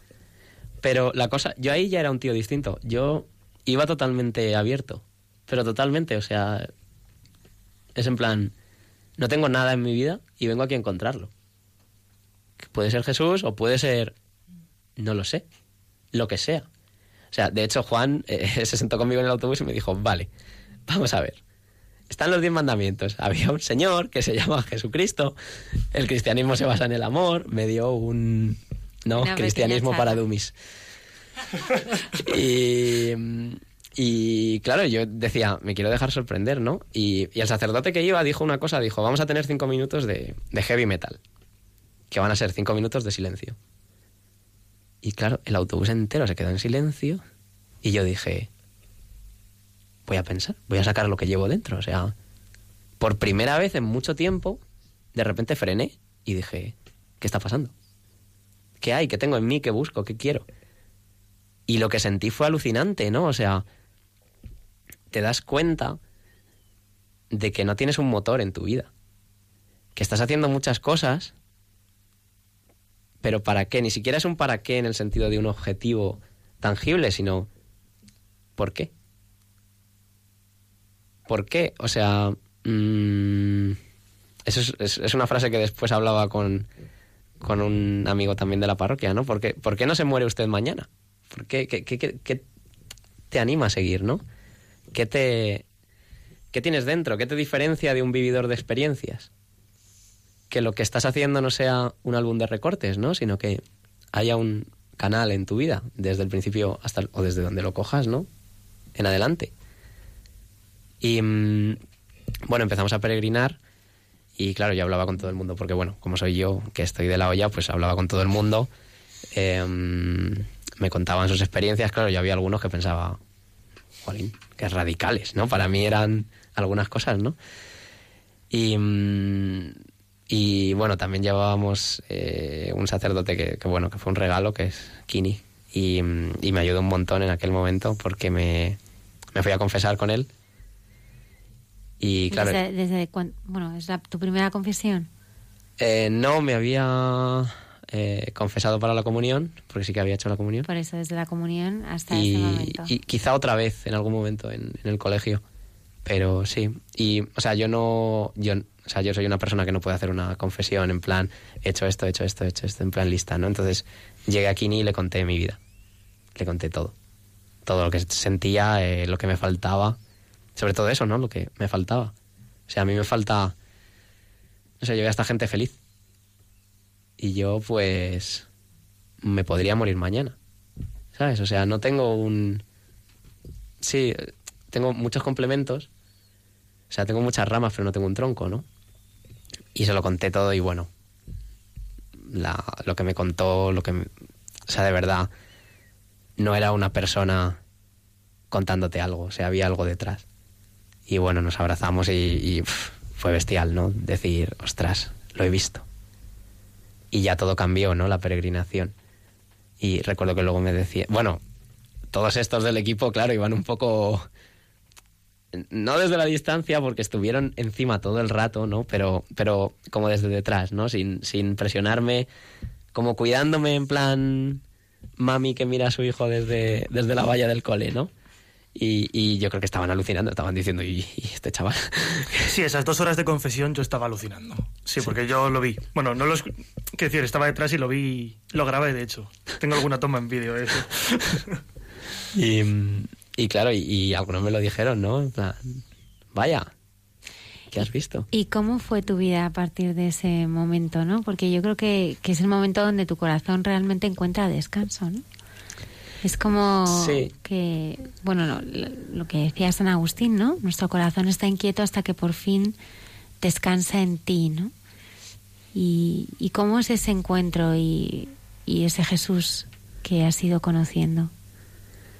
La verdad es que fue un proceso, o sea, no, no todo fue tan sencillo, ¿no? De, bueno, sencillo, llamémoslo sencillo, pero de decir, llegué hasta este punto, me convertí, ¿no? Y a partir de entonces, porque aunque de esta peregrinación yo volví totalmente arriba, mm, en mi casa, pues no son practicantes, eh, incluso, pues bueno, se critica un poco a veces, en mi entorno se critica en general, entonces según pasó el tiempo, bueno, luego me fui a Bayuela, a mi pueblo. eh, como que un poquillo se relajó, ¿no? Y entonces donde Álvaro no, no permitió que se escapara fue en otra peregrinación a Guadalupe después, que, mm, que sí que me enchufó del todo y fue cuando entré en el grupo de la parroquia, ¿no? Pero a partir de ahí, que ese ya fue el, el enganche total, realmente cuando uno tiene que tomar una decisión, las cosas que hacen el día a día, todo cambia, ¿no? Porque de repente ya no eres tú. Como yo era en plan que al final no sé cómo decirte, eres como una historia de Facebook. Eres como un, un, un muro de Facebook, ¿no? Que, que al final, pues sí, tienes tu foto, te acuerdas de aquello que hiciste, te acuerdas de, no sé, ese viaje, esa chica, ese deporte, ese lo que sea. Pero ¿por qué? ¿No? Y, y sí que ahora todo tiene una razón, tiene un, un porqué. Y el grupo, pues bueno, me ayudó un montón a conocer a Jesús, porque claro, yo conocía a Dios, lo que había sentido, ¿no? Pero yo, yo lo decía, decía, uff, no sé, no sé si soy cristiano, creo que tengo mucho que conocer todavía para, para llegar a un nivel. Claro, y ahí, bueno, estos estaban todos encima. Y, mm, y nada, entré en el, en el grupo de la parroquia. De hecho, en, en esta peregrinación a Guadalupe se lo dije a Álvaro que quería entrar. Y al final, pues bueno, era. Me, me llamó la atención, ¿no? Que eso también lo había visto en las otras peregrinaciones. Resulta que los cristianos eran gente normal. Hombre, muy bien. Eh, no sé. No unos frikis Claro, era. extraños. Sí, no sé eso, o sea, conoces cristianos de todo tipo. O sea, conoces cristianos ingenieros, conoces cristianos médicos, conoces cristianos mm, en la NASA hay cristianos, o sea, que no. Y, mm, y sí que es algo que, que me llamó mucho la atención y entonces en el grupo pues teníamos mucho cachondeo. Nos identificábamos mucho, además había gente de, de todas partes, ¿no? Y, mm, y, sí que me... De hecho, bueno, yo vivo en Alcorcón, iba a la parroquia Fuenlabrada, que no me pilla muy lejos, pero tenía mi paseo todos los días, porque, bueno, era el grupo, ¿no? Era mi grupo. Y sí que a partir de ahí, pues, es eso, es meter al Señor en todo, ¿no? O sea, ya no es tu vida como tu vida en el sentido de voy a hacer lo que me dé la gana. ni tampoco hay que confundir el cristianismo con... que es lo que pasa muchas veces. Y es lo que yo ahora, cuando hablo con ateos, enseguida les entiendo y enseguida les pillo. Porque hay mucha gente que te dice, no, bueno, si yo creo en Dios, pero no creo en la iglesia. Bueno, en la iglesia tienes que creer sí o sí porque es un edificio, o sea, lo puedes tocar. Detrás de la iglesia hay muchas personas. Y, o sea, no puedes no creer en la iglesia porque la iglesia existe. O sea, puedes verla, ¿no? Si, no es el objetivo creer en la iglesia o no creer. Al final, a lo que se refieren con este creer, ¿no? Es no me adhiero a las normas de la iglesia, ¿no? Pero donde tienes que cambiar el chip es en que no son normas. Eh, la iglesia no es un... Tienes que seguir esto como si fuera una secta, ¿no? Tienes que venir a misa tantos días, tienes que... Y, y yo creo que eso es lo que un poco a los ateos les da miedo, que de repente no van a poder hacer poder, entre comillas, ¿no? Hacer las cosas que hacían. Porque de repente ahora le ves otro sentido. O sea, cuando haces algo que ahora un ateo no te diría algo que la iglesia te dice que está mal. No es que la iglesia te diga que está mal, es que le estás haciendo daño a Jesús, ¿no? O te estás haciendo daño a ti mismo. Supongo que también para ti el descubrimiento de, Jesús ha sido un viaje alucinante, ¿no? Porque, bueno, pues convertirse realmente es, es tener una experiencia de Él, ¿no? Sí. De un Cristo vivo, ¿no? Que, que está ahí y que, y que seguro que ahora es la razón por la que tú no te quieres morir mañana. Es mi razón también. Es la razón por la que, bueno, por la que yo creo que, que todos vivimos, nos movemos y existimos. Y, y así como, como eh, Luis eh, pues sintió esa experiencia ¿no? de un Jesucristo que es madre, que acoge, que acuna, que cuida, que mima. ¿Cómo es ese Jesús que, que tú estás conociendo?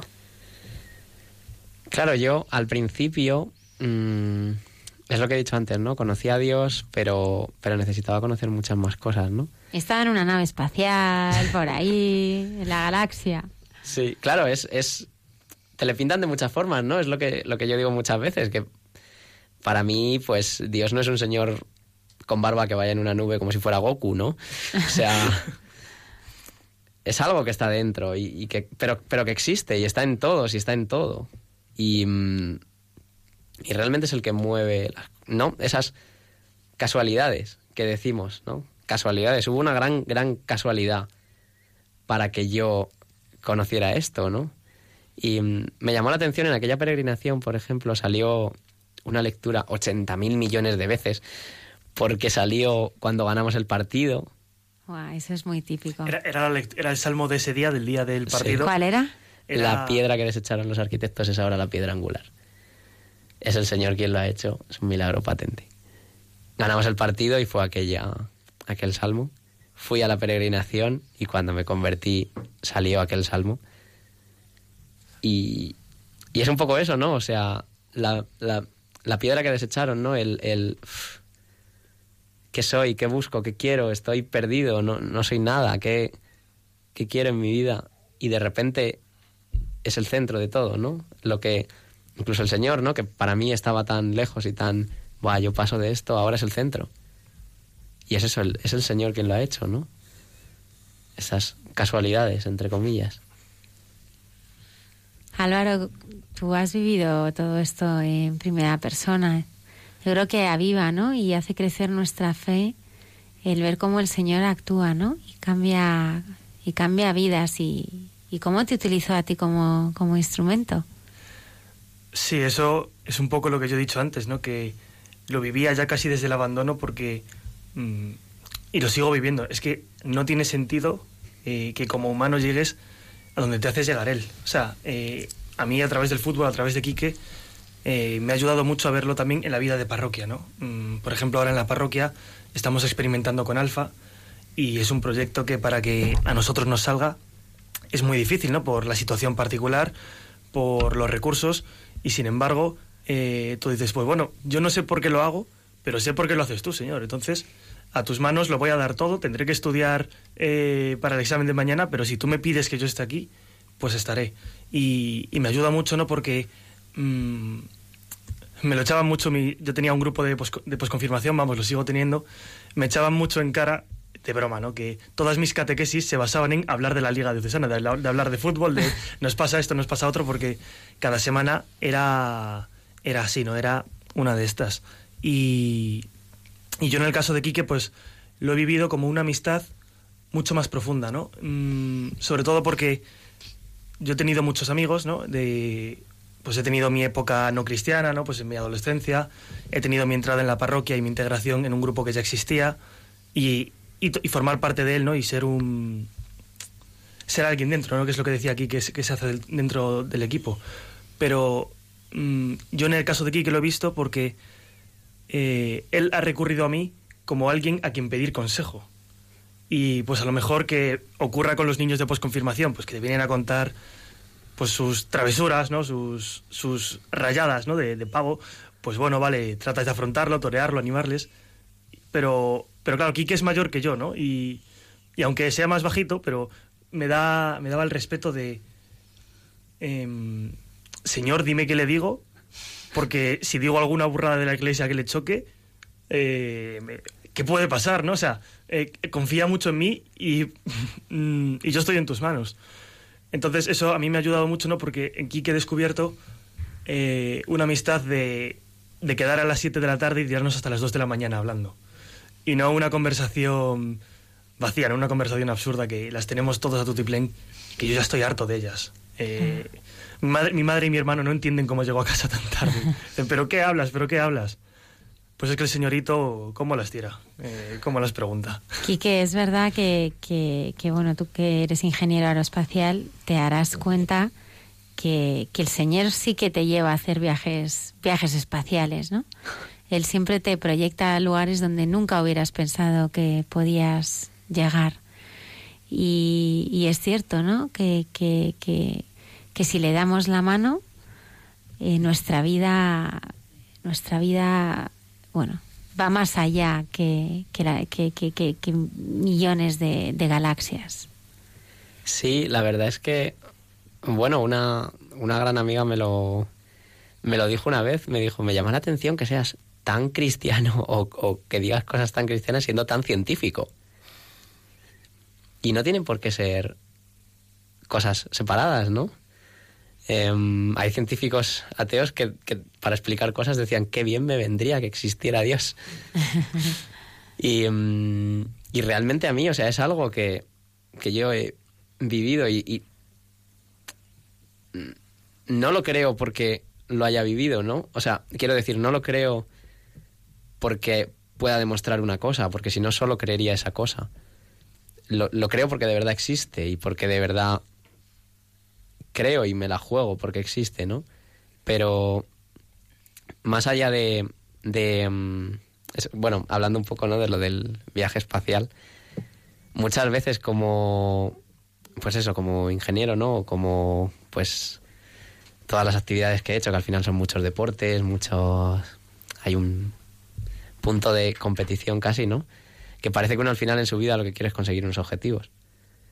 Y, y tú tienes tu idea, ¿no? Tu plan, tus, tus objetivos, eso, ¿no? Tu- lo que quieres conseguir, tus achievements, y llega, pues, llega el señor y te lo tira todo, tal cual. y de repente estás haciendo algo que no te esperabas, muchas veces, ¿no? Estás en un sitio con el que no contabas o cuando tienes que tomar una decisión, ¿no? Meses antes tú estabas diciendo, "Pues si me llegara el caso, evidentemente voy a ir por aquí, voy a ir por aquí.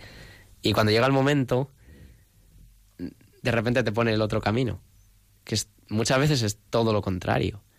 O te lleva a otro sitio, o te hace que te quedes.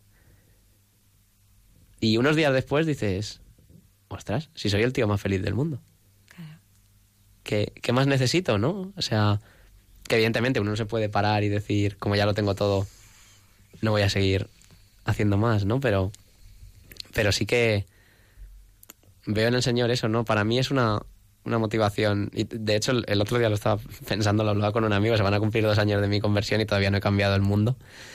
Y yo creo que todos los cristianos es un poco, ¿no? Lo que el Señor va a intentar con nosotros, ¿no? Y,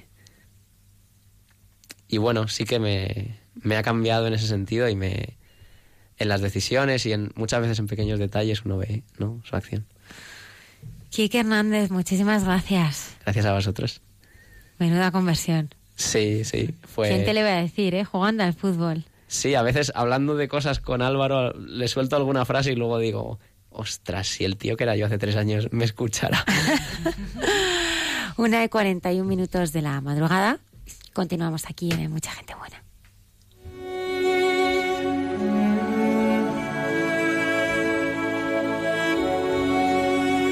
Escucha y consuelo.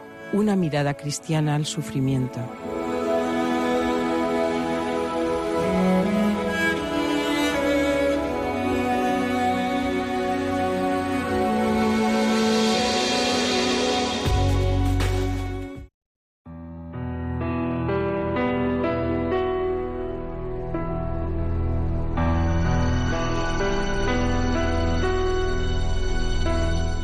Ser cuaresma.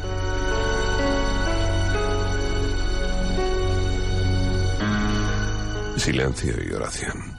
El verbo de Dios silencia su palabra de hombre durante 40 días en el desierto para orar sin descanso. Un silencio prolongado y sublime que pesa sobre el mundo entero. Primicia de salvación. Exhausto, hambriento y agotado. Silencio en la presencia del tentador, que Jesús soporta con entereza y combate con la oración. Silencio y oración en un entorno hostil, arduo, difícil aunque necesario. Hacer silencio es necesario para que la oración arranque las capas del yo que cubren el alma y transitar así el camino que Jesús abrió ante nuestros ojos. Cuaresma es desierto de soledad y sacrificio, de desprendimiento y encuentro. Cuaresma es preparación del alma para el encuentro íntimo y personal con Dios. Es el camino definitivo para saborear la vida. Desde el dolor y la desesperanza, es posible experimentar la dulzura del amor del Cordero, el más abatido de todos. Es la brisa del Calvario que envuelve suave la certeza futura. Él franqueará solo el umbral para encontrarse con nosotros el último día, allí, donde la justicia y la gracia se abrazan.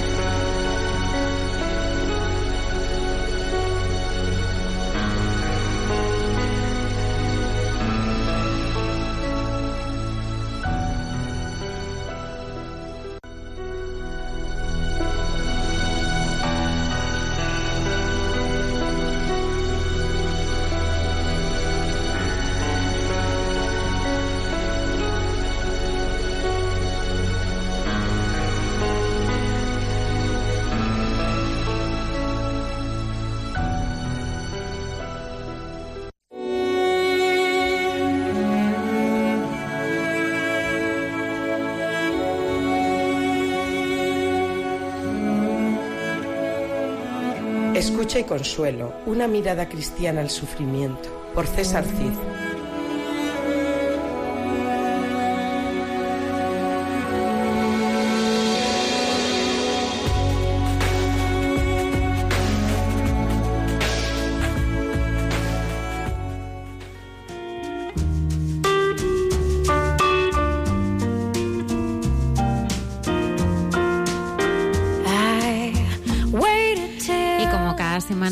Trae la historia de gente buena.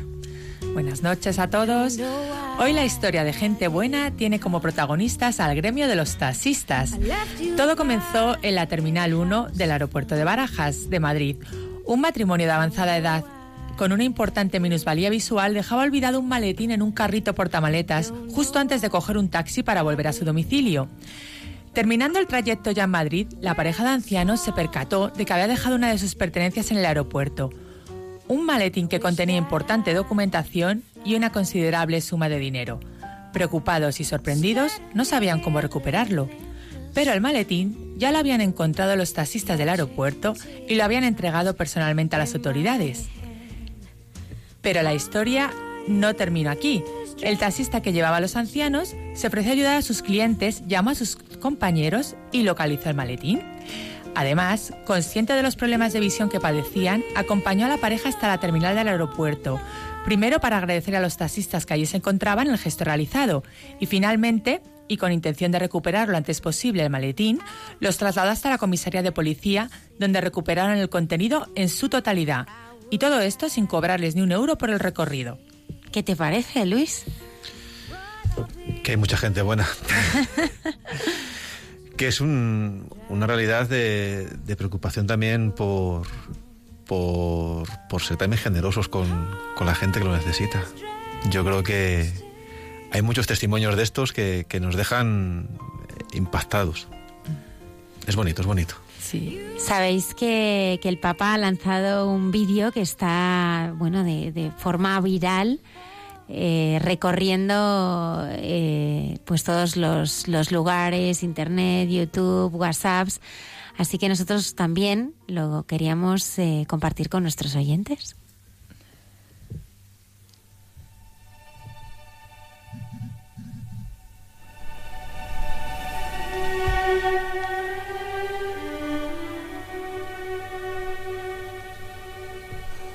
Les mando un afectuoso saludo, un cariño muy grande.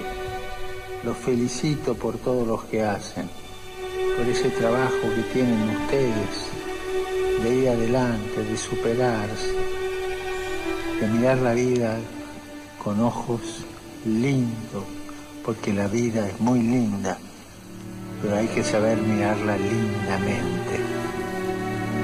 Rezo por ustedes, les pido que recen por mí y les doy mi bendición. En nombre del Padre y del Hijo y del Espíritu Santo.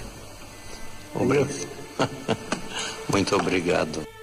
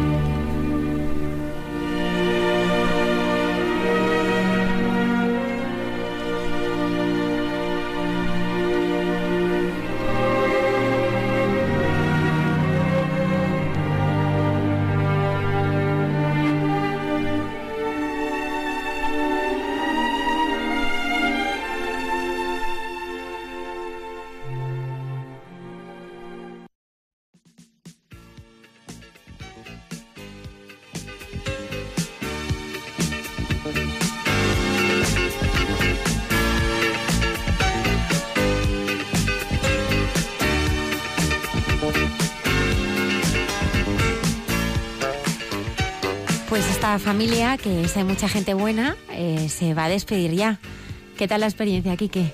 Bien, bien, me ha gustado un montón. Eh, bueno, ha sido alucinante. Nunca, nunca había estado en la radio, ¿no? Y, de verdad es una experiencia bestial y sí que quería agradeceros, ¿no? Todo, pues eso, haberme traído, que, que es algo alucinante. Y, y también a Álvaro, que ha sido el, el nexo, ¿no? Ha sido el motor de este programa. Sí. Oye, o sea que con Alvaruki ahora todas las semanas en el grupo de la parroquia a tope. Sí, sí, nos vemos un montón. Y, y sí que me gustaría que, bueno, que este programa haya servido de alguna forma, ¿no? Para, para todos esos eh, que eran como yo, ¿no? Esos terrícolas ateos que, Terrícolas ateos. que se les... Que, que sean capaces de, de superar ese miedo, ¿no? Que al final lo que, lo que era yo era, pues eso, un miedica, ¿no? Que, que no eres capaz de, de acercarte a nada que sea distinto. No vaya a ser que, que no puedas hacer algo. Y, y que muchas veces creemos que, que lo tenemos todo, pero en realidad estamos totalmente vacíos por dentro y, lo negamos y lo negamos de todas las formas posibles, pero que de verdad que uno piense por qué no se muere mañana, ¿no? Luis Calleja, sacerdote mercedario. Pues hemos sido un poco más libres esta noche, gracias a tu testimonio. Totalmente, un poco más libres y, y que ojalá también eh, se dé a conocer que, que la labor de la Iglesia está dando mucha libertad a- y dignidad a muchas personas y, y también desde aquí, desde los micrófonos, desde este programa también se hace una gran labor y muchas gracias por contar también conmigo.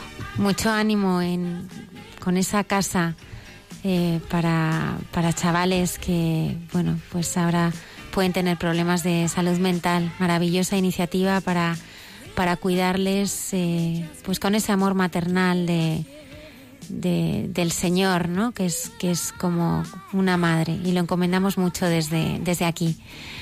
Lola, gracias por traernos esa historia de gente buena, tu apoyo y, vosotros. y tu cariño siempre. Álvaro, muy emocionante, muy emocionante este programa de hoy. Muchísimas gracias. Tú que lo haces posible, ¿no? Que No, el Señor. las entrevistas las llevas tú. No, las has llevado tú hoy. Queridos oyentes, os esperamos aquí puntuales a nuestra cita. Eh, llueve, nieve, dicen que mañana va a nevar, ¿eh? aquí en Madrid, no sé, en otras comunidades autónomas. Aquí dicen que va a nevar. Nosotros estaremos nieve o haya un tsunami, estaremos aquí en Hay mucha gente buena el próximo programa. Y terminamos como más nos gusta hacerlo, que es rezando. Muchas gracias por estar ahí.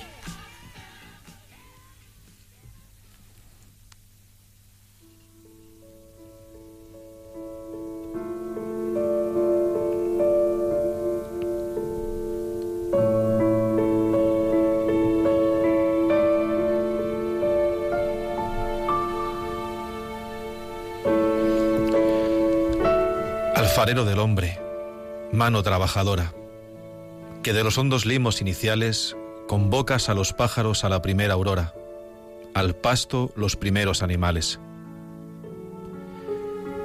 De mañana te busco, hecho de luz concreta, de espacio puro y tierra amanecida. De mañana te encuentro vigor, origen, meta de los profundos ríos de la vida. El árbol toma cuerpo y el agua melodía. Tus manos son recientes en la rosa. Se espesa la abundancia del mundo a mediodía y estás de corazón en cada cosa. No hay brisa si no alientas, monte si no estás dentro, ni soledad en que no te hagas fuerte. Todo es presencia y gracia. Vivir es este encuentro. Tú por la luz, el hombre por la muerte. Que se acabe el pecado, mira que es desdecirte, dejar tanta hermosura en tanta guerra. Que el hombre no te obligue, Señor, a arrepentirte de haberle dado un día las llaves de la tierra. Amén.